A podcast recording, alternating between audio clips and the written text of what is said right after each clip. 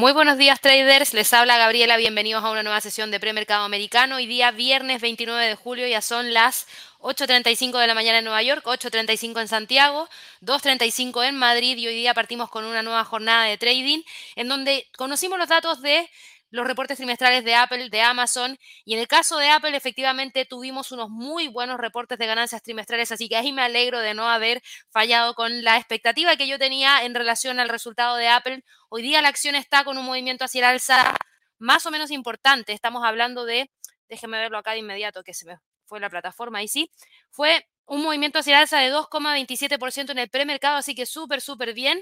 Está cotizando en 160 dólares con 92 centavos. Ya vamos a estar hablando acerca de eso. Vamos a estar hablando acerca de también lo que ha pasado con Amazon. Vamos a hablar también acerca de lo que está ocurriendo con el premercado de la bolsa en Estados Unidos, donde tenemos movimientos hacia la baja por parte de el Standard Poor's, el Dow Jones, el Nasdaq, el Russell. No estamos con movimientos tan fuertes hacia el alza, pero por el parte del mercado eh, europeo sí que tenemos algo de movimiento alcista, así que ahí el mercado podríamos decir que en términos generales y para las bolsas mundiales estarían operando en territorio mixto, con Europa positivo, Estados Unidos en territorio negativo, con estos movimientos hacia el alza por parte de Apple, por parte de Amazon, que sorprendieron muy bien Así que eso fue positivo en el caso del Bitcoin, después de haber logrado quebrar los 23.500, no está logrando mantener el movimiento hacia el alza durante estos primeros minutos de esta nueva jornada de trading. Hoy día acabamos de conocer un dato súper importante para Estados Unidos, que es el precio del gasto en consumo personal subyacente, que es un dato que se da a conocer en términos mensuales y que corresponde al mes de junio. Y si ustedes se fijan, la cifra terminó quedando mucho más alta de lo que el mercado esperaba, en 0,6%, y eso nos da el dato en términos anuales situado en un 4,8%. Ese dato antes no lo mirábamos, no sé si ustedes recuerdan, pero hace un par de años atrás, o por lo menos hace un año, disculpen, hace por lo menos un año atrás, no teníamos ese dato en nuestra mente. ¿Y por qué? Porque estábamos viendo que no había tanto problema de inflación, por ende la Fed no estaba fijándose en esa cifra. Sin embargo, desde que hemos tenido esta alza en la inflación, ahora la Fed sí que sigue este dato muy de cerca, junto con los datos de crecimiento, junto con los datos de mercado laboral, para poder entregarles la decisión de política monetaria y ver si es que realmente tienen o no un tipo de cambio que signifique algún tipo de movimiento mayor. Así que Mucha atención con esa cifra que va con un movimiento importante hacia el alza. Tenemos el indicador de costos laborales que finalmente logró retroceder, quedando en un 1,3%. El gasto personal saltó de un 0,3 a un 1,1%, o sea, un dato súper, súper fuerte. Eso quiere decir que la gente sigue gastando. Eso quiere decir que hemos estado viendo que el consumo probablemente siga muy presente dentro de la economía, lo que en cierta parte es bueno porque eso significa que el ritmo de crecimiento no debería verse tan ralentizado. Vamos a ver qué es lo que ocurre ya dentro de los próximos meses con los datos que se vayan a reportar de ahora en adelante, pero hemos tenido movimientos a partir de esta cifra, así que se lo quería mencionar muy tempranito en la mañana y ahora vamos a ir a revisar lo que ha estado ocurriendo con los datos provenientes desde la zona euro. Tuvimos cifras de crecimiento para algunos países dentro de la zona euro, datos de inflación. Vamos a hablar acerca de Apple, vamos a hablar acerca de Amazon, vamos a hablar acerca del resto de los mercados, pero antes de partir, les quiero recordar a todas aquellas personas que están interesadas en participar en el curso deluxe que parte el día lunes de esta semana, que Quedan muy pocos días para que puedan reservar su cupo. El cierre de los cupos está para el día lunes en la mañana, antes de las 11, porque este curso parte a las 11 de la mañana, hora de Nueva York, y este es un curso que va a estar enfocado en estrategias de scalping y swing probadas con backtesting. Son cinco sesiones teóricas que van acompañadas con cinco sesiones de live trading. Así que si quieren participar, por favor, traten de hablar con el equipo para que de esa manera aceleren la reserva de su cupo lo antes posible. Recuerden que siempre hay tres formas de poder participar. El pago total, que es de 70 dólares. Si es que tienen una cuenta real ya activa Pregunten si es que su broker está en convenio porque podrían acceder a un descuento de un 50% o también podrían evaluar la posibilidad de poder acceder gratis abriendo una cuenta. Todavía les queda tiempo si es que tratan de realizar la apertura durante la jornada de trading del día de hoy. Si no, ya tendrían que esperar a ver qué es lo que ocurre ya durante el fin de semana. Pregunten, pregunten, pregunten. Nosotros tenemos el WhatsApp, tenemos teléfonos directos. Recuerden que aquí hay una página que dice contacto, que si ustedes van a ella van a encontrar todas las formas de contacto que nosotros tenemos como equipo. Así que ahí nos pueden contactar a través del WhatsApp, a través del chat, a través de un formulario de contacto que aparece acá en donde pueden solicitar una llamada y también pueden llamarnos al teléfono en Chile, en México, en Colombia, en Estados Unidos, para poder, obviamente, hablar con nosotros. En algunos momentos no les contestamos, pero porque hay muchas llamadas entrantes, entonces sigan insistiendo, por favor, porque sí les vamos a contestar. También está el chat para que puedan dejar un mensaje y nosotros les devolvemos el llamado. Así que bueno, dicho eso, vamos a partir ahora de inmediato revisando qué es lo que ha estado ocurriendo dentro del mercado y voy a partir hablando específicamente acerca de lo que tiene que ver con los resultados trimestrales de Apple el día de ayer, que fue una de las destacadas, y aquí voy a poner un poquito más en grande el gráfico para que lo podamos ver mejor. Si ustedes se fijan, tenemos acá Apple cotizando en torno a perdón, un precio de cierre de ayer de 157,35, que era un nivel súper importante porque había logrado subir alrededor de 0,36%. No fue tan grande como el alza que habíamos tenido durante el día 27 de julio, donde sí subió 3,42%, pero que ya nos alertaba la posibilidad de ver una continuidad del alza hacia los 163,80, que era el primer nivel de resistencia, y luego los 166.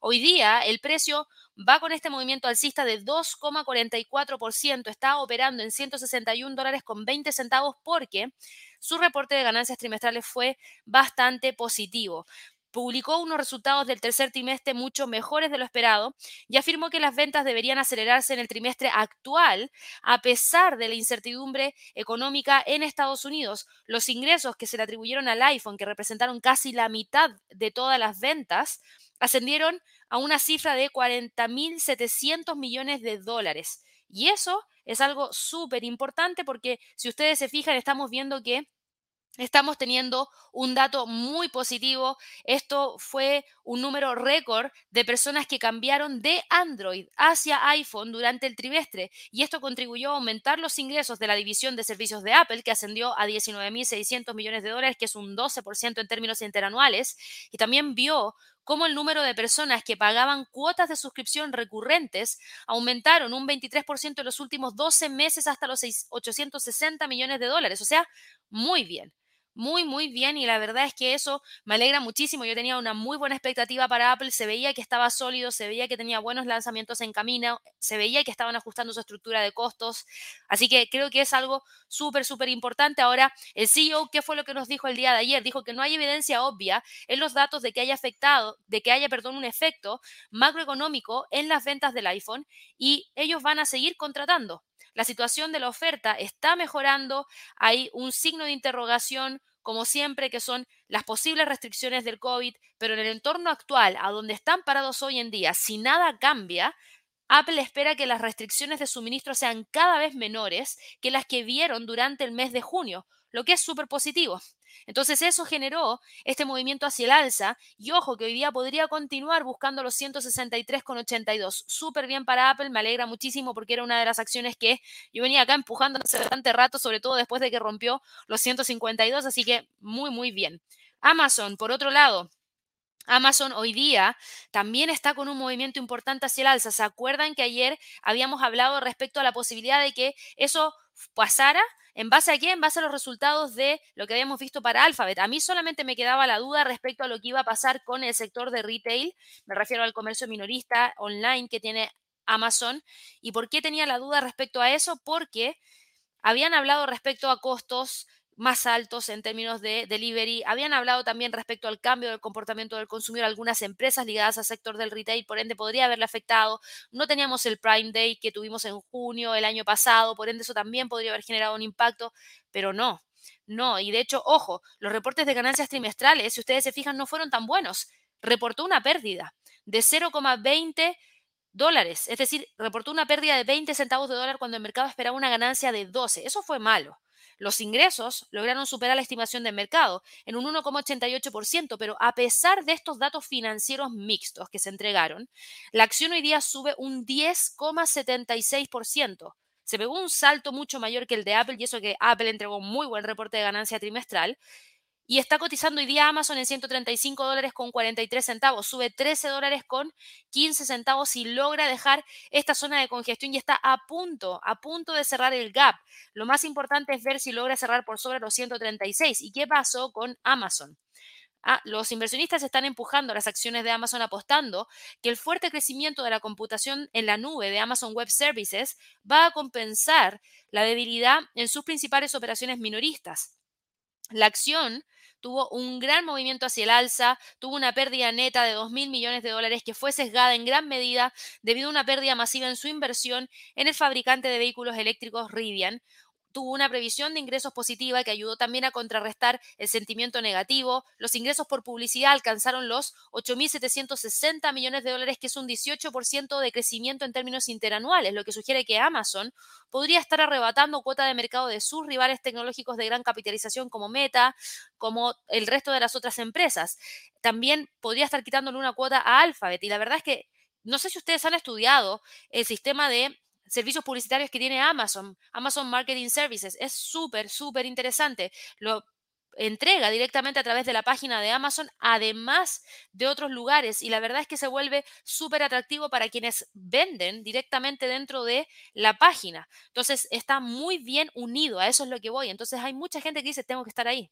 Y no importa, me voy a colocar igual con un aviso en ese lugar porque hay mucha gente que visita la página. Entonces, obviamente todo ese gran flujo, flujo perdón, hace que se necesite estar dentro de ese lugar en particular. Ahora, también hemos tenido ah, declaraciones del consejero delegado de Amazon, Andy Jassy, que dijo que a pesar de las continuas presiones inflacionistas en los costos del combustible, en la energía, en el transporte, ellos están avanzando en los costos más controlables a los que se refirieron el pasado trimestre, en particular mejorando la productividad de la red de cumplimiento. También están viendo que los ingresos se van acelerando a medida que siguen haciendo que Prime sea aún mejor para los miembros, tanto invirtiendo en velocidades de envío más rápidas como añadiendo beneficios únicos como la entrega gratuita de GrabHub durante un año, que es el acceso exclusivo a los partidos de Thursday Night Football de la NFL a partir del 15 de septiembre y el lanzamiento de la tan esperada serie El Señor de los Anillos, Los Anillos del Poder. Entonces, obviamente hay muchas personas que dicen sí,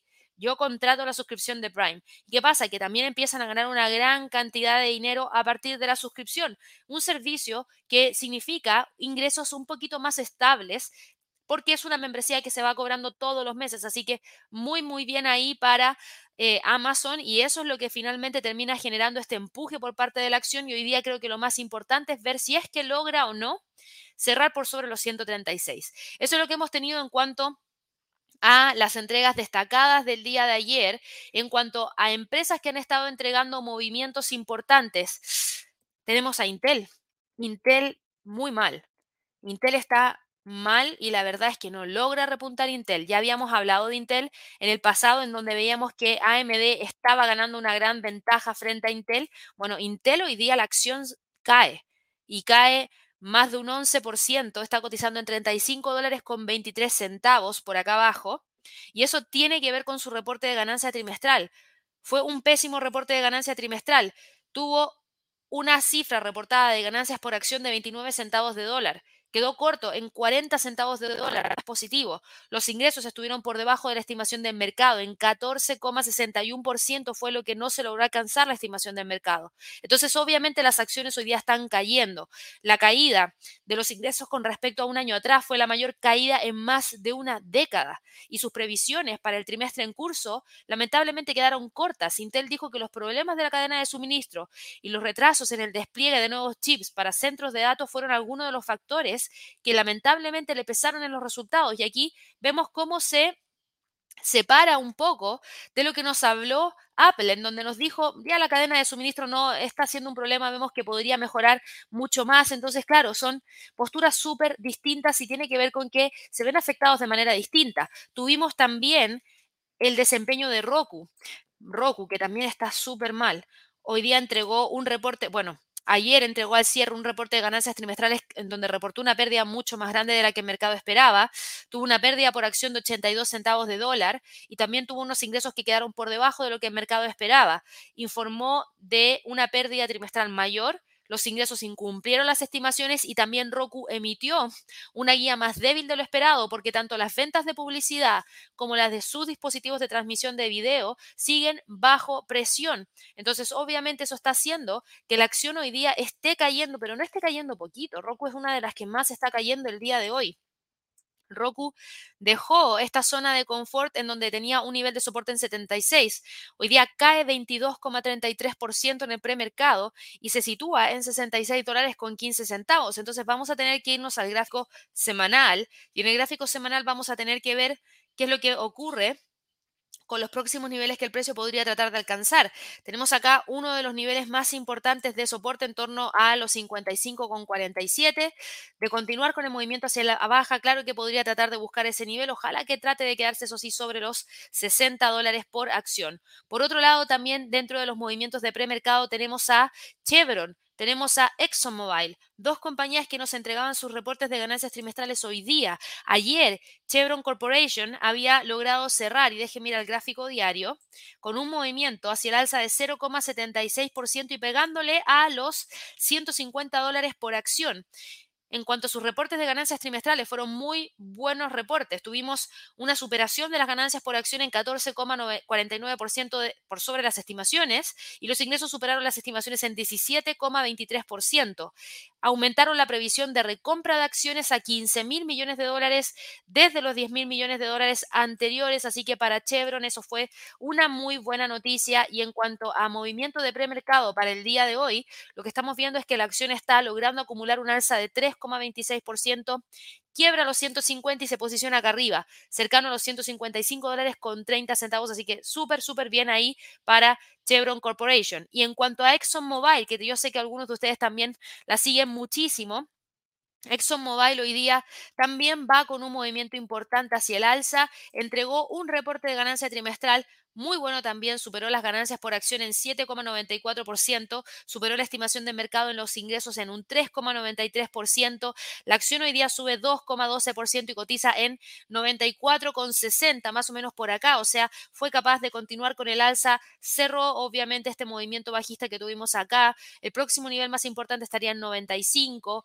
al igual que su rival Chevron, Exxon se benefició de la subida de los precios de petróleo, de los precios del gas natural, así como también de los sólidos márgenes que contiene la compañía o que mantiene, mejor dicho, la compañía. Así que súper bien ahí también para Chevron y para Exxon. Y en cuanto a la última que quiero destacar para este día viernes, tenemos a Procter Gamble. Procter Gamble entregó también su reporte de ganancia trimestral y Procter Gamble no entregó un buen reporte. En cuanto a las ganancias por acción, se reportaron en un dólar con 21 centavos cuando el mercado esperaba un dólar con 22 centavos. Los ingresos sí lograron superar un poquitito la estimación del mercado, incumplió em, en cierta medida lo que gran parte del mercado esperaba. Las acciones hoy día por lo mismo están cayendo alrededor de un 3,6% en el premercado, eh, esta compañía prevé un crecimiento orgánico de las ventas entre un 3 y un 5% para el actual año fiscal, que debería ser el ritmo más lento desde el año 2019. ¿Por qué? Porque los consumidores vuelven a ser más cautelosos y eso obviamente le juega una mala pasada a Procter Gamble. Procter Gamble que ayer venía con un movimiento bastante fuerte hacia el alza, buscando romper esa línea de tendencia bajista, finalmente no logra continuar hacia los 150 y termina quedándose hoy día en 143,39. Ese es el precio de premercado. Cae 3,15% y tendríamos a la acción quedándose nuevamente por debajo de la línea de tendencia bajista. Si ustedes se fijan, tuvimos unas ah, empresas que efectivamente entregaron un muy buen resultado trimestral, pero también teníamos a otras empresas que no lograron entregaros un muy buen resultado y eso nos termina dejando con este sentimiento dentro de la bolsa en Estados Unidos que es mixto en donde tenemos al Standard Poor's deteniendo justamente el alza en el nivel de resistencia que habíamos dejado marcado en 4100, donde tenemos al Dow Jones deteniendo también el movimiento hacia el alza en torno a los 32.550 sin lograr llegar a los 32.800, donde tenemos al Nasdaq hoy día cayendo 0,67% y respetando ese nivel de Fibonacci que está en 12.916 pero por otro lado tenemos al Russell que sube levemente 0,04% y estaría tratando de ir a buscar el próximo nivel de resistencia que está más cercano a los 1900. Así que eso es lo que ha pasado dentro de la bolsa en Estados Unidos. Si ustedes se fijan, movimientos bastante interesantes para el resto de la jornada de trading del día de hoy en cuanto a calendario económico no deberíamos tener mayor movimiento porque ya conocimos gran parte de los reportes trimestrales y al mismo tiempo gran parte de los indicadores económicos que hablan respecto a las cifras provenientes desde Estados Unidos, por ende no deberíamos tener gran volatilidad. Es probable que gran parte de estos índices terminen respetando los niveles que les acabo de mencionar.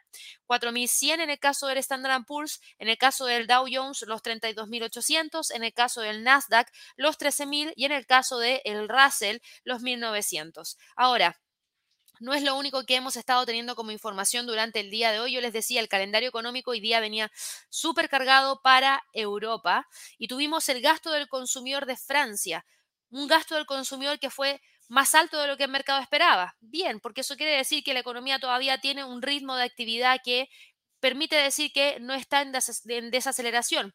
El Producto Interno Bruto de Francia en términos trimestrales terminó reportándose en 0,5%, mejor de lo que el mercado esperaba. El Producto Interno Bruto de Francia quedó en 4,2%, mucho mejor que el 3,7% que era lo que el mercado esperaba. Ahora, sí tengo que destacar que cayó en comparación a la lectura del mes anterior. Si ustedes se fijan, la cifra fue revisada y fue revisada hacia el alza. Antes había reportado una cifra de 4,5% de Producto Interno Bruto para Francia por ende, la caída hacia 4,2% no era tanto. Claro, después de revisarlo terminó quedando en 4,8 y sí, uno dice sí, de 4,8 a 4,2 es una caída mayor, claro, pero el mercado no lo tenía necesariamente internalizado y por eso no vemos tanto movimiento bajista dentro de la bolsa en Europa. La inflación en Francia terminó quedándose en 0,3%, relajando un poco en comparación a la lectura del mes anterior. Eh, la inflación armonizada quedó en 0,3%, completamente en línea con lo que el mercado esperaba. En España, el dato de inflación nos terminó dejando una cifra de 10.8%. En España sí que hay inflación y una inflación súper fuerte ya de dos dígitos. El Producto Interno Bruto de España en términos trimestrales fue positivo porque quedó en un 1,1%, logró superar la estimación de mercado y logró superar la lectura del mes anterior, así que súper bien ahí para España. En cuanto a Alemania, tuvimos cambio del desempleo en Alemania, el desempleo, fíjense, eh, tuvimos un aumento de 48 mil lo que no es positivo. Tuvimos la tasa de desempleo que subió de 5,3 a 5,4%, tampoco es positivo. El Producto Interno Bruto para Alemania quedó en 0% en términos trimestrales y en términos anuales terminó reportándose en un 1,5%. Aquí sí que hay algo un poquito más complejo. No son los buenos datos que está reportando España ni Francia. En el caso de Alemania estamos viendo que sí hay cifras que son más malas, por ende aquí se empieza a generar un poquito de incertidumbre respecto a lo que potencialmente podría ocurrir. En cuanto a la inflación de Italia, terminó reportándose en 0,4% y si miramos los datos generales para la zona euro, la inflación en la zona euro subió de 8,6 a 8,9%, el Producto Interno Bruto en la zona euro cayó de 5,4 a 4%, pero si miramos el dato trimestral, subió de 0,6 a 0,7%, súper bien. Así que ahí tenemos los datos de eh, la zona euro que fueron, yo diría, más mixtos y eso es lo que finalmente nos termina dejando con esto, con un Eurostock 50 subiendo levemente 0,13%. Es muy probable que hoy día termine cerrando por debajo de los 3.720 tenemos a un DAX alemán que está dañado por los datos provenientes desde Alemania y por eso tan solo sube 0,02%. Es muy, pero muy probable que termine quedándose por debajo de los 13.500. Por ende, tendríamos al precio operando entre los 13.500 y los 13.000 como niveles importantes. El IBEX de España está hoy día con un alza de 0,62%. Y claro, a pesar de tener una cifra de inflación tan alta, el ritmo de crecimiento sorprendió y eso fue tomado como algo positivo. Por ende, el IBEX hoy día despega y sube 0,62%. Terminamos viendo a un IBEX quedándose en torno a los 8.160 y es muy probable que termine respetando ese nivel de resistencia. El CAC 40. El principal índice de Francia es el que más sube hoy día, un 1,13%. ¿Y hace sentido? Claro que sí, porque si ustedes van y revisan los indicadores económicos, el que mejor reportó fue Francia. Francia en este momento podríamos decir que es la economía más sólida dentro de la zona euro, a mi parecer.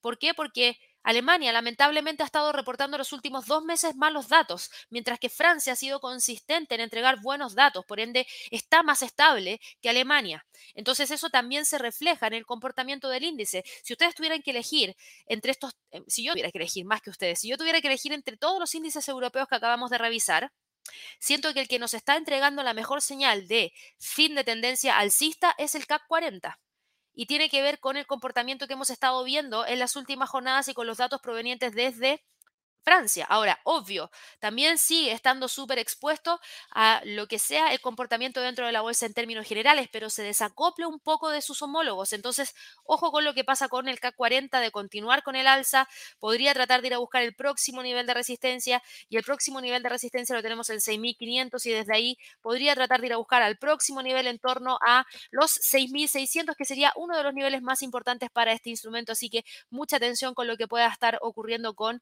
el CAC 40. Por otro lado, cambiando de mercados, vámonos rápidamente a revisar lo que pasa con el Bitcoin. El Bitcoin hoy día está cotizando con una caída de un 1,29%. ¿Hace sentido? Sí. ¿Por qué? porque después de los grandes movimientos hacia el alza que tuvimos para el Bitcoin, logrando alcanzar un nuevo máximo, máximo que no se había visto hace bastante tiempo. Fíjense que superó el máximo que tuvimos el 20 de julio. Por ende, estamos hablando de que el Bitcoin terminó quedándose con un máximo en 24.444 como nivel importante. Está superando los 24.000 y estaría quedándose por sobre esa zona. Tenemos al precio aquí tratando de buscar la ruptura del nivel de los 24.000 para tratar de alcanzar los próximos niveles. No creo que hoy día vaya a tratar de cerrar por sobre ese nivel, pero vamos a tener que estar súper, súper atentos a lo que se venga ya durante el fin de semana. Así que mucha atención con lo que pueda estar ocurriendo ahí con el Bitcoin, de que tiene tendencia alcista, de corto plazo la tiene, está buscando romper los 24 mil, pero hoy día no se ve por esa gran mecha en la parte superior. Hay que estar atentos al fin de semana. Ethereum lamentablemente está con una caída de 3,37%. Fíjense, llegó muy cerquita de los 1800, incluso alcanzó el objetivo que teníamos marcado aquí en el gráfico en 1700. Eso lo hizo el día de ayer, hoy día no logró mantenerse por sobre esa zona, por ende de continuar el alza, ya podemos empezar a evaluar los 1900. Yo voy a empezar a eliminar cosas acá dentro del gráfico que ya están obsoletas, no nos sirven de nada solo generan ruido. Y vamos a añadir otras cosas que sí nos van a servir bastante y que tienen que ver con, por ejemplo, esta línea de tendencia alcista que tenemos acá de continuar, podría tratar de ir a buscar los 1900 como próximo nivel más importante. Así que yo creo que ahí tienen que prestar mucha, pero mucha atención para ver si es que realmente el precio logra o no despegar para tratar de buscar esos niveles en torno a los 1900 y desde ahí tratar de ir a buscar los 2100. Por otro lado, tenemos a Ripple. Ripple está hoy día con una caída de 2,46%, estaría quedándose en torno a los 0,3649. Estuvimos a punto de ver una nueva ruptura de Ripple por parte de los 0 38. Lamentablemente no lo logró hacer. Bueno, es día viernes, hay algunos que están tratando de quedarse un poquito fuera del mercado y cuando llega a la zona de objetivo, hacen tomas de ganancia y empujan el precio hacia abajo. Hace sentido, hace sentido. Ojo sí con los 0.38, ojo con esa línea de tendencia alcista que acabo de dejarles marcados dentro del gráfico. Todavía se mantiene y creo que podría durante el fin de semana tratar de buscar esa ruptura para buscar los 0.40. Binance Coin frente al dólar está hoy día con un alza de 2,5%. Logró quebrar, ojo, Binance Coin, ojo, ojo. Aquí sí que me voy a detener un poco porque en términos técnicos está entregando una señal potente. Binance Coin estaría buscando romper los 282. 282 como nivel más importante de continuar hacia el alza. Podría tratar de ir a buscar los 300 como próximo nivel y desde ahí podría tratar de ir a buscar los 340. No creo que lo vaya a hacer hoy día. No creo que lo vaya a hacer hoy día de una sola, pero sí creo que durante el fin de semana, si mantiene esta tendencia hacia el alza que está súper marcada, de hecho, no hay duda de que tiene tendencia alcista, si logra cerrar hoy día por sobre los 280, por sobre 283, mejor para ser exactos, estaría entregándonos la señal de que podría tratar de ir a buscar los 300 como próximo nivel más importante. Así que atención, si hay que mirar alguno, yo estaría mirando a Binance Coin para una señal. Cardano hoy día trató de romper los 0.55, no lo logró hacer, estaría quedándose entre los 0.55 y los 0.46 como niveles más importantes. Yo voy a sacar esto. Fíjense, ¿eh? a pesar de que llegó a los 0.55, si ustedes se fijan, no hay ningún cuerpo de la vela cerrando sobre los 0.52. No hay ningún cuerpo de la vela cerrando sobre los 0,52, por ende esa es nuestra resistencia. Si el precio cierra por sobre ese nivel, claro que ahí podría despegar para romper los 0,55. De lo contrario, siento que está muy cómodo operando dentro de esta zona. Litecoin está hoy día con una caída de 4,9%. Está quedándose en torno a los 60,32. Tenemos al precio de este instrumento quedándose prácticamente por debajo de los 60. Vamos a quitar esta zona que está acá Vamos a poner aquí una línea de tendencia que va hacia el alza, que sería esta de acá. Tenemos al precio, después de haber roto los 60, llegando hacia este nivel de resistencia acá arriba, pero lamentablemente la caída de hoy día, y que es una de las más grandes que estamos viendo para el sector de las criptos hoy día, de los que seguimos nosotros, Claro, es una de las caídas más importantes y tocó nuevamente los 60, por ende hay que prestar ojo a ver si es que logra mantenerse por sobre ese nivel. Si es así, desde este punto podría volver a retomar la ruptura de los 64 y tratar de alcanzar los 70. Pero si no, el precio podría tratar de nuevamente buscar esa línea de tendencia hacia el alza. Así que atención, yo creo que hay un poquito más de optimismo dentro del mercado con los datos que hemos estado conociendo por parte de algunos países europeos, por parte de Estados Unidos, por parte de los reportes de algunas empresas que también muestran que todavía no hay tanta ralentización. Así que creo que aquí podríamos tener algo bastante interesante. En cuanto a las divisas, hoy día voy a hablar acerca de el yen antes del dólar. Porque el yen hoy día presentó movimientos súper importantes y claro, frente al dólar no se, se pierde un poco porque obviamente tenemos a un dólar que está un poco más fuerte, pero el yen japonés hoy día tuvo un gran movimiento hacia el alza, fue en camino a registrar su mayor subida en cuatro meses frente al dólar. Fíjense cómo cayó el dólar hoy día frente al yen. Si yo me voy al gráfico de cinco minutos, ustedes se van a dar cuenta que tuvo un movimiento importante hacia abajo y de hecho me voy al gráfico de una hora mejor en donde llegamos a un mínimo en torno a los 132,51, que era algo que no veíamos hace bastante tiempo, y eso tenía que ver específicamente con la fortaleza del yen. Claro, después el dólar ha logrado recuperar algo del terreno perdido. ¿Y qué fue lo que pasó? Hay apuestas de que los tipos de interés en Estados Unidos se acercan a un máximo después de que los datos mostraran que esta mayor economía del mundo se contrajo inesperadamente en el trimestre de junio, lo que debilitó en cierta medida el dólar. Eh, los mercados de futuros están pronosticando que los tipos de interés en Estados Unidos van a alcanzar su punto máximo en diciembre de este año frente a los de junio del año 2023 a principios de julio y se espera que después tengamos a la Reserva Federal recortando las tasas de interés en 50 puntos base el año que viene. ¿Para qué? Para poder apoyar la desaceleración que va en crecimiento. Entonces aquí empezamos con este juego que yo les decía. Subimos la tasa, subimos la tasa, subimos la tasa se contrae la economía y después la Fed va a tener que empezar a recortar la tasa y ahora el mercado está evaluando que eso pase mucho más temprano de lo que se tenía anteriormente. El resultado de todo esto tiene que ver con, obviamente, lo que ha estado pasando con la especulación en cuanto a decisiones de política monetaria. Por otro lado, tenemos al Banco de Japón, un Banco de Japón que no está haciendo mucho, un Banco de Japón que se está quedando muy tranquilo con lo que tiene que hacer. Por ende, eso tampoco le permite al yen ganar gran parte del terreno. Por ende, la caída, cuando se da, logra mm, posicionarse sobre los 132 y termina quedándose entre los 135 y los 132 como niveles más importantes. Así que para que ahí lo tengan súper, súper presente. Tenemos al dólar index. El dólar index hoy día logró mantenerse por sobre los 105.50. Se está quedando ahí entre los 105.50 y los 106.50. Yo creo que podría tratar de generar el quiebre de ese nivel para tratar de ir a buscar los 107.50 como próximo nivel más importante. El euro dólar está con una caída de 0,37%. No me sorprende y creo que es muy fácil para el euro dólar mantenerse entre los 1.025 déjeme poner acá, 1.025 y los 1.010 como niveles más importantes de soporte y de resistencia. Yo creo que es muy probable que termine quedándose dentro de esa zona. La libra dólar hoy día está con una caída de 0,62%. Estamos viendo que el precio no logró, fíjense, consolidar la ruptura por sobre los 1.22, por ende ese es nuestro nivel de resistencia más importante. Sí mantiene la línea de tendencia alcista que trae desde el día 14 de julio, pero se estaría quedando ahí. Ahora, em, en cuanto a los próximos niveles que el precio podría tratar de ir a buscar, los 1.22 obviamente va a ser uno de los objetivos más cercanos y desde ahí podría tratar de ir a buscar los 1.23 y 1.24 en extensión.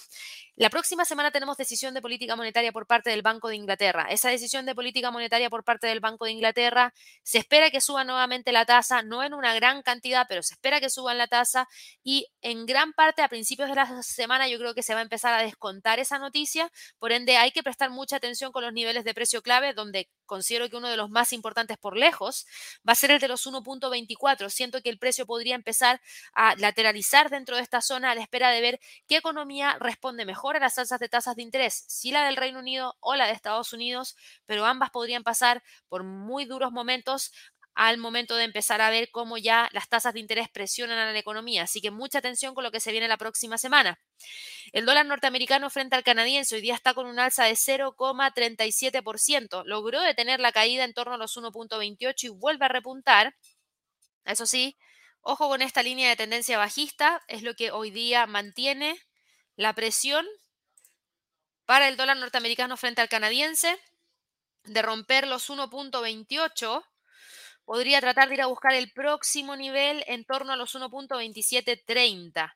El australiano dólar que tampoco logró continuar con el alza, no logró quebrar los 0,70 que nosotros teníamos marcado en negro porque era un nivel bastante importante, desde ahí el precio empieza a retroceder.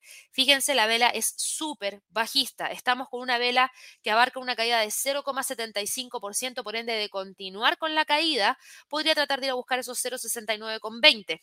El dólar neozelandés frente al dólar está con una caída de alrededor de 0,72%. Está quedándose por debajo de los 0,63 y se parece mucho, mucho, mucho lo que pasa con el australiano dólar.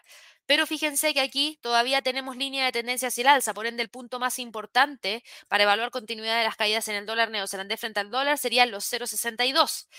El dólar frente al peso mexicano hoy día cae 0,04%, pero fíjense, sigue sobre los 20,20, así que no hay mucha novedad que hablar respecto al dólar frente al peso mexicano. Lo que sí es que se mantiene esta línea de tendencia bajista de una manera súper sólida, la vamos a dejar marcada acá dentro del gráfico. Esta línea es la que prima, de todas maneras. El dólar frente al peso chileno está con una alza de 0,18% después de haber llegado a los 904,42. Está tratando de mantenerse sobre ese nivel. Yo les hablaba, 900 para mí es uno de los niveles más importantes. Lo vamos a dejar marcado aquí en rojo, pero bien, no, en negro.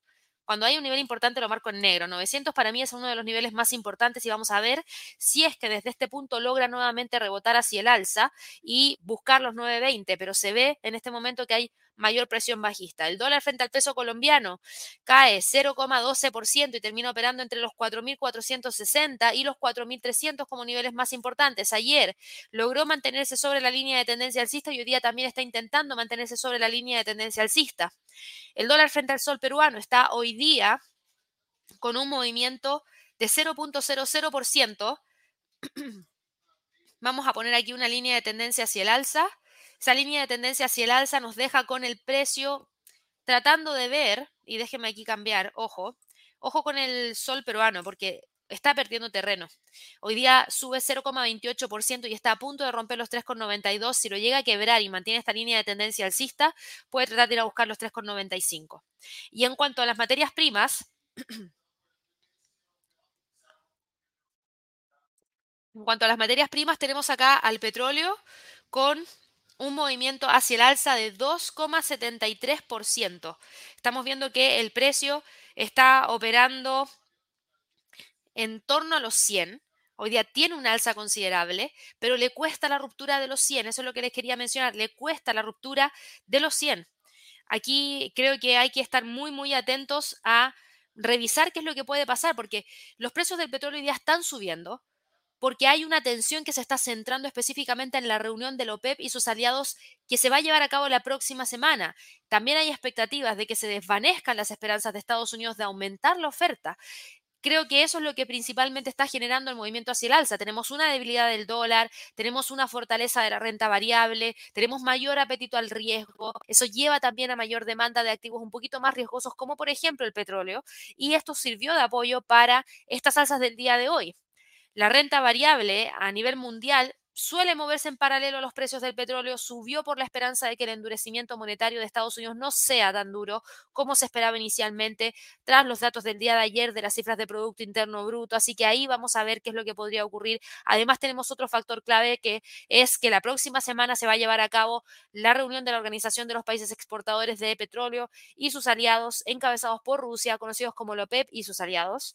Y esto se va a llevar a cabo el día 3 de agosto. Anótenlo por algún lado, por favor, si es que operan el petróleo. 3 de agosto, reunión de la OPEP y sus aliados. Y hay muchas fuentes de la OPEP que dijeron que el grupo va a considerar mantener la producción de petróleo sin cambios para septiembre y hay dos fuentes de la OPEP que dijeron que se discutiría quizás un modesto aumento. La verdad es que no me queda tan claro qué es lo que vayan a decidir. ¿Por qué? Porque en cuanto a aumentos, la OPEP está llegando a sus niveles máximos de producción. No es tan fácil decir, ok, vamos a aumentar ahora. No, no es tan fácil. Es probable que termine quedándose dentro de los niveles de producción que teníamos anteriormente. La decisión de no aumentar la producción obviamente va a decepcionar a Estados Unidos si es que realmente ocurre.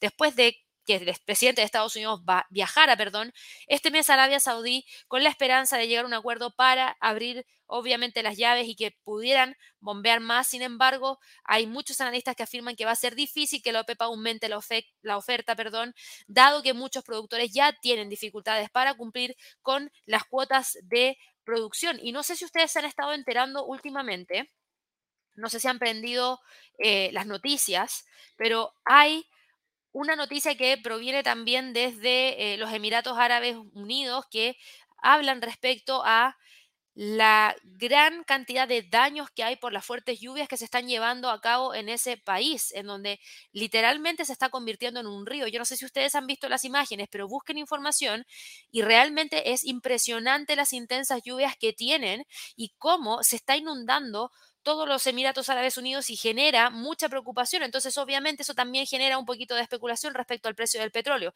En cuanto a niveles, 100 es el nivel más importante para hoy día. Si llega a quebrar ese nivel, Claro que puede continuar hacia los 105, pero yo creo que va a estar un poquito acotado en torno a los 100, dependiendo obviamente de lo que pueda estar ocurriendo ya dentro de las próximas horas. Tenemos al oro hoy día subiendo levemente 0,02% después de haber cerrado sobre los 1750, que ayer lo teníamos marcado como objetivo. El precio hoy día está tratando de quedarse por debajo del nivel de los 1770, que es uno de los niveles más importantes. Ahí tenemos una línea de tendencia bajista que yo creo que va a tratar de respetar durante esta jornada. Y fíjense que el oro vuelve a ser relevante, por lo menos para mí ahora vuelve a ser relevante porque después de nosotros darnos cuenta que estamos dentro de esta lateralidad de largo plazo, el precio ha logrado repuntar con bastante fuerza desde los 1700. Si llega a generar la ruptura de los 1770, claro que puede continuar y podría continuar para tratar de ir a buscar el próximo nivel en 1800 y desde ahí podría tratar de ir a buscar los 1875. Así que mucha atención a lo que estaría ocurriendo acá con el precio de este instrumento porque fíjense, eh, si es que llega la confirmación sería algo bastante importante. Yo creo que muchos traders están mirando ese nivel para evaluar ese swing alcista que potencialmente nos podría llevar por lo menos hacia la mitad del rango. Y ahí estamos hablando de los 1875 probablemente va a ser uno de los destacados para la próxima semana. La plata, también súper interesante después de la gran alza de ayer, en donde logró alcanzar el nivel objetivo que teníamos marcado en el gráfico, terminó quedándose en esa zona y hoy día es muy probable que trate de respetar los 20.00 antes de evaluar si es que logra continuar hacia los 20.50. El cobre continúa con el alza, sube 0,81% y está tratando de ir a buscar los 3,53 desde ahí podría tratar de ir a buscar los 3,60. El gas natural hoy día sube un 1,86% después de las caídas que tuvo durante la jornada de trading del día de ayer y antes de ayer. El precio logra mantenerse por sobre los 8, se estaría quedando entre los 8 y los 9 como niveles más importantes. El trigo sube 2,68% y también importante, ojo, el trigo acaba de romper los 8,40 y eso confirma también la ruptura de la línea de tendencia bajista que teníamos acá. Esto da potencial para buscar los 8,80, así que mucha atención a ver el precio de cierre de la vela del día de hoy. Tenemos que confirmar con precio de cierre. El maíz también rompiendo el nivel de resistencia en 6,42 de continuar con el alza, podría tratar de ir a buscar los 6,61. Aquí tenemos muchas líneas, mucha información. No las quiero eliminar todas hoy día, pero sí vamos a limpiar un poquito lo que pasó acá en el pasado, porque este es un Fibonacci, pero déjenme quitar esto. Más que el Fibonacci, lo que me interesa es este nivel de resistencia que tenemos acá. Ahí, 6,50, como uno de los niveles más importantes. De continuar con el alza, podría tratar de ir a buscar el próximo nivel.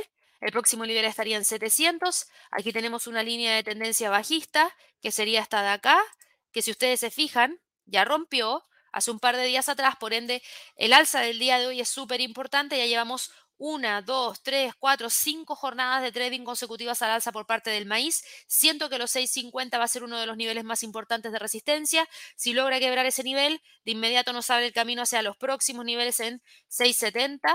Y aquí denme un segundo que esto lo vamos a cambiar porque vamos a dejarlo un poquito más suave. Ahí sí. 670 sería uno de los próximos objetivos en el caso de continuar con el movimiento hacia el alza. La soya está hoy día con un alza de un 1,93%, rompió los 1574. Por ende, abre el camino para tratar de ir a buscar los 1640 como próximo nivel más importante y el paladio sube 0,83%. Estaría tratando de buscar la ruptura de los 2100 como el próximo nivel y desde ahí podría tratar de ir a buscar los 2161 como el siguiente. Así que mucha atención también con lo que pueda estar ocurriendo con el paladio. Eso es lo que hemos tenido como movimientos de premercado el día de hoy. Estamos con movimientos bastante interesantes, no con tantas rupturas. Yo podría decir que de lo destacado del día de hoy, Binance, Binance Coin es uno de los destacados porque podría potencialmente entregarnos alguna señal interesante. Dentro de los otros destacados del día de hoy, tenemos al mercado de materias primas.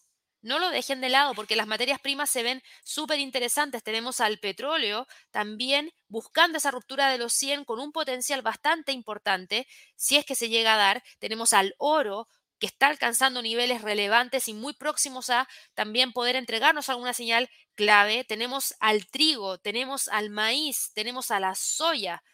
Por ende, si es que hay que mirar algo, yo creo que entre ese, ese activo que les acabo de mencionar de las criptos, junto con lo que está pasando con estas materias primas, de, de todas maneras es lo más destacable el día de hoy. Y obvio, no podemos dejar de lado los movimientos que hablamos a principios de este live, que tienen que ver con el movimiento alcista de Apple, que tienen que ver con el movimiento alcista de Amazon, son los que prácticamente han estado destacando hoy día. Vamos a ir rápidamente a revisar un par de preguntas a través aquí del chat para ver eh, cómo está comportándose algunos activos. Aquí Fernando muy temprano me preguntaba cómo vemos al euro australiano y al euro libre. A ver, voy a responder solamente el euro australiano, Fernando, porque como son muchas personas ya en la comunidad, trato de abarcar la mayor cantidad de preguntas y por eso estoy limitando las respuestas a solamente un activo. Y en este caso vamos a tomar el euro frente al australiano.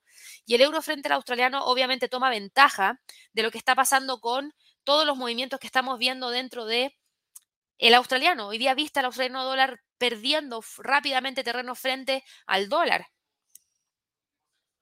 Y eso obviamente está dejando al euro tomar ventaja también frente al australiano. Entonces, si yo reviso el gráfico, que es justamente lo que estamos viendo ahora, y vamos y monitoreamos más de cerca lo que pasa con este activo, fíjate en esta línea de tendencia bajista. Esa línea de tendencia bajista está presente es la que más hace sentido mantener el día de hoy tienes un nivel de soporte en torno a los 1.4550, tenemos un nivel de resistencia en los 1.47, tenemos al precio moviéndose dentro de esta zona, de generar la ruptura de este nivel, claro que podría tratar de ir a buscar el próximo nivel y el próximo nivel estaría acá en torno a los 1.4950 como próximo nivel más importante. Entonces creo que aquí tenemos dos cosas súper interesantes que vamos a tener que estar monitoreando ya prontamente, los 1.4950, si es que logra generar el quiebre de los 1.49 hoy día se ve que va buscando esa zona, pero no creo que sea tan probable que lo busque romper. Es viernes, la cantidad de volatilidad tiende a bajar y eso obviamente hace que los movimientos sean mucho más acotados. Vamos aquí a ver acá una pregunta. Abadrón me dice, Gaby, buenos días. Si fuera tan amable, pudiera referirse a cómo considerarías el comportamiento del sector de los utilities en este periodo inflacionario con graduales subidas de tipos. Que te refieres al, sector de servicios básicos, ¿cierto? Em, gas, luz, agua, etcétera.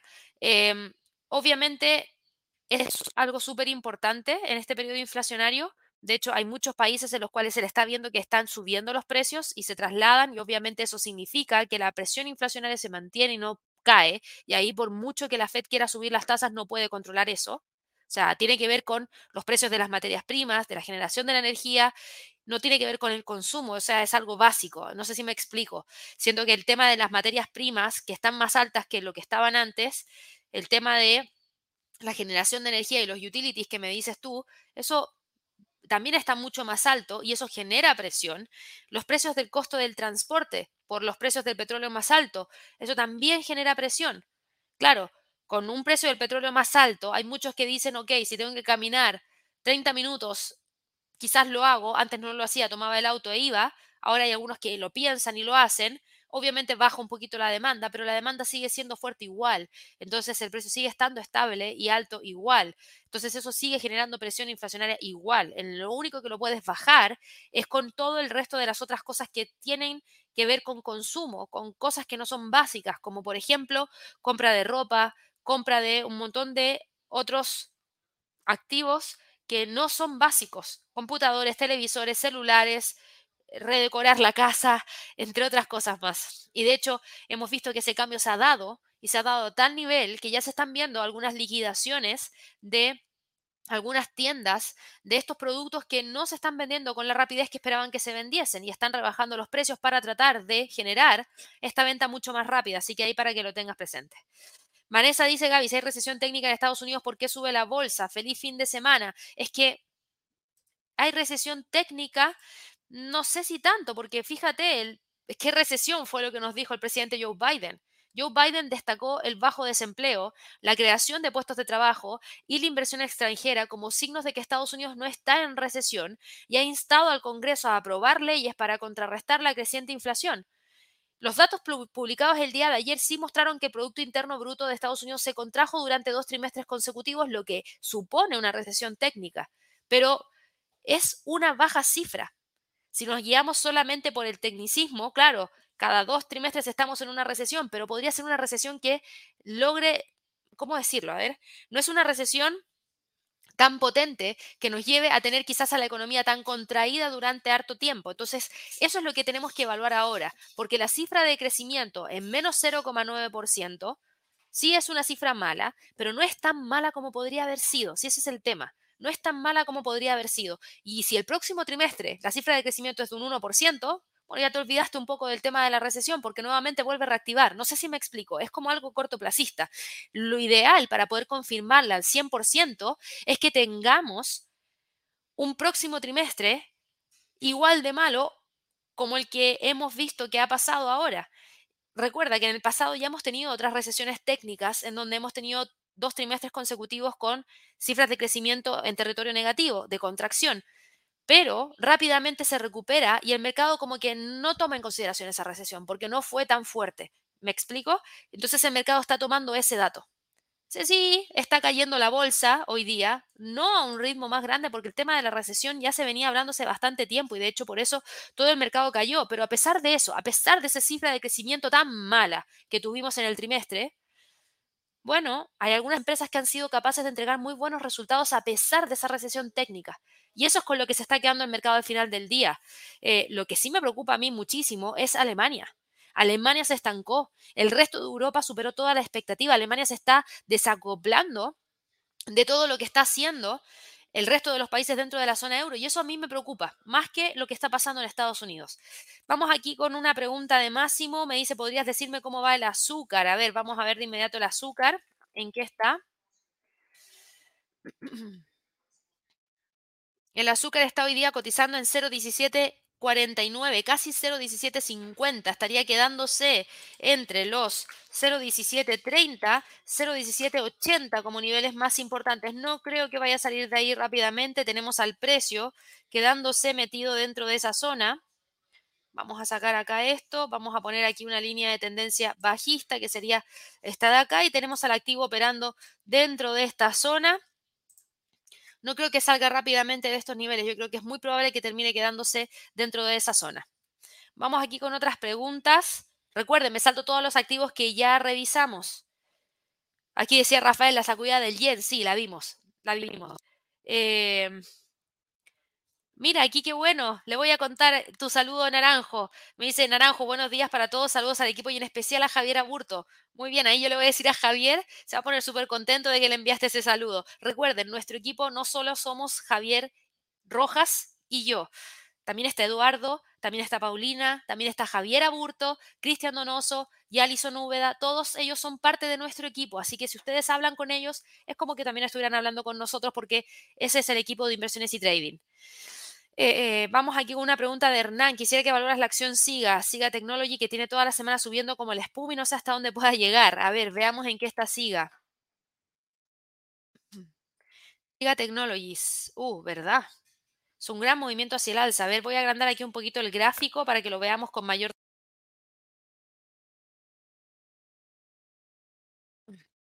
Lo que estamos viendo para SIGA Technologies, mira, es que no sé por qué razón específica subió, porque es un alza bastante importante. O sea, el día de ayer tuvo un alza de 24%. Dame un segundo para poder buscar un poquito de información al respecto.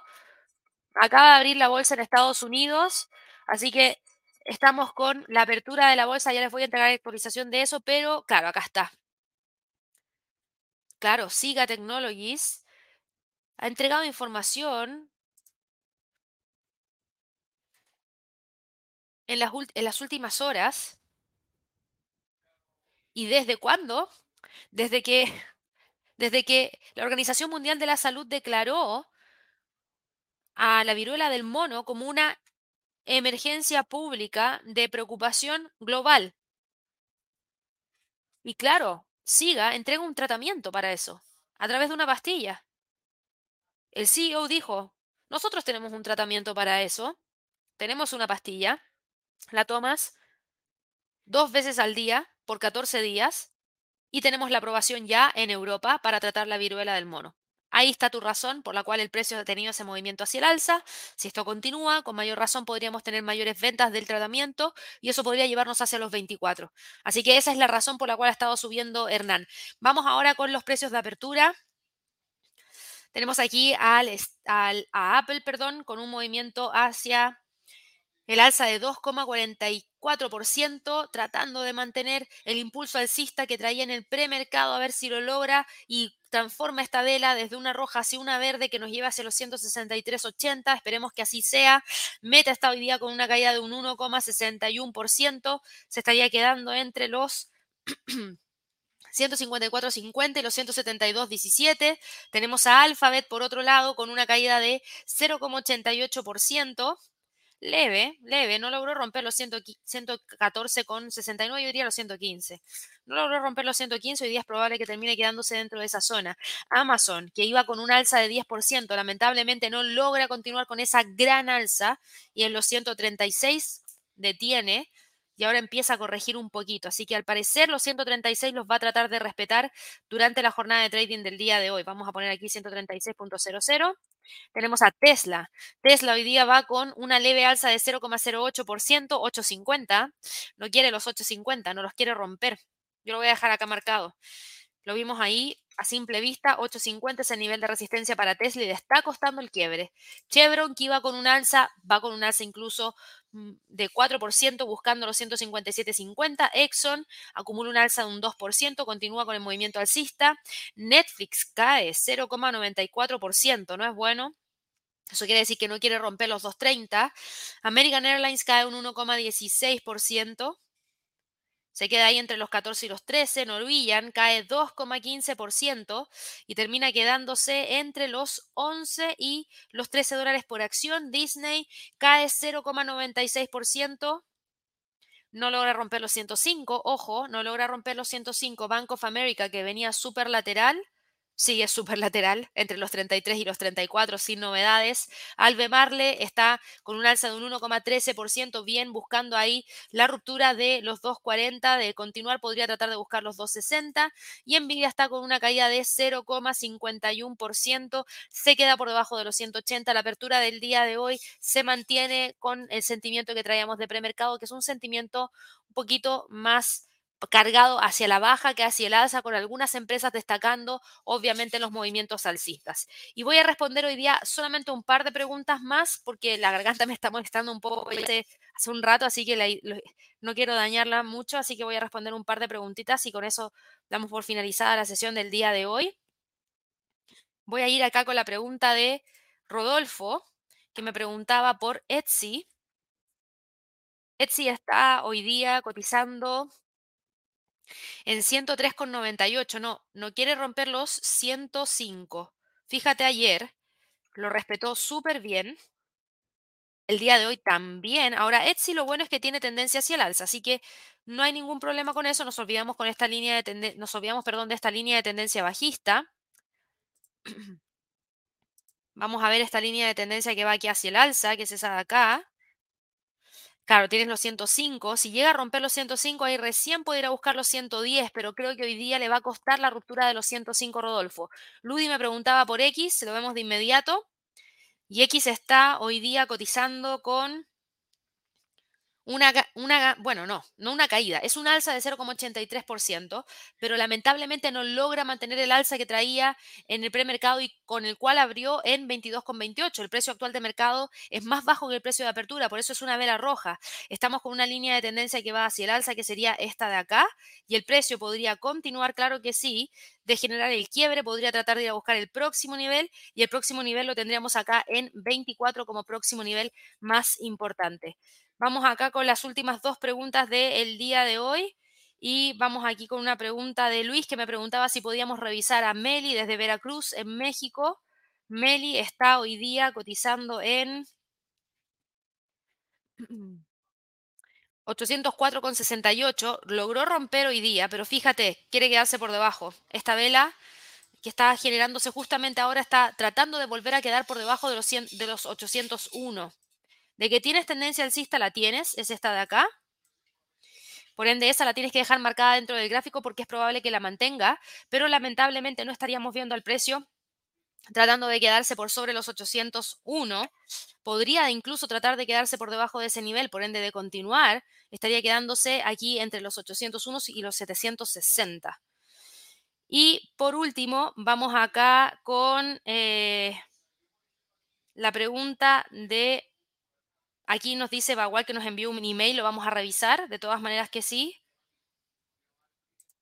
Vamos aquí con la pregunta de Cristian, que me preguntaba por la libra frente al dólar neozelandés y con eso ya vamos terminando la sesión del día de hoy. Libra frente al dólar neozelandés. Tranquilísimo, tranquilísimo, pero fíjate lo bueno. Nosotros teníamos marcado esta línea de tendencia bajista que se rompió el miércoles. Ayer, a pesar de las caídas, se mantuvo por sobre la línea. Hoy día, a pesar de las caídas, se mantiene por sobre la línea. Por ende, podríamos decir que los 1.93 es el nivel de soporte. Y hoy día, si logra nuevamente quedarse por sobre esa zona, podría a la libra tratar de ganar terreno frente al dólar neozelandés. La próxima semana, insisto, hay decisión de política monetaria por parte del Banco de Inglaterra. Por ende, estén muy atentos que ahí tendríamos mucho movimiento por parte de este activo. Por otro lado, también les quiero recordar, la próxima semana tenemos el webinar Top Trades para agosto 2022. No se lo pierdan, es gratuito. Si no pueden participar, por favor, Recuerden registrarse para que de esa manera les enviemos la grabación. Tenemos el Top Trades para agosto 2022. Ahí se los vamos a estar compartiendo. Recuerden que toda esta información ustedes la pueden encontrar directamente en nuestro sitio web www.inversionesytrading.com en la sección de recursos gratuitos, webinars. Aquí está, martes 2 de agosto, 2 de la tarde hora de Nueva York. Vamos a estar hablando acerca de diferentes oportunidades en el mercado de divisas, mercado de criptos, accionario, ETFs, índices accionarios, entre otros más. Así que ahí les comparto el enlace a través del chat para que se puedan registrar. Ya está compartido, me dicen, así que ojalá que puedan ahí participar para encontrarnos el día martes. Y por otro lado, también a todas aquellas personas que nos están viendo por primera vez, los dejo súper invitados a que se suscriban a nuestro canal de YouTube. No se olviden de darle clic a la campanita de notificaciones. Ojalá que nos regalen muchísimos likes. Espero que todos tengan un excelente fin de semana y que obviamente descansen porque la próxima semana tenemos decisión de política monetaria del Banco de Inglaterra, ya lo mencioné, también de la Reserva de Australia, Banco de Reserva de Australia. Tenemos cifras de PMI de manufactura para Estados Unidos, para Europa también. Y vamos a conocer también datos de mercado laboral, non-fan payroll, el próximo viernes, junto con los datos de mercado laboral para Canadá. O sea, es una semana que viene bastante movida, así que descansen y nos vemos nuevamente el lunes a las 8.30 hora de Nueva York. Que estén muy bien. Hasta luego.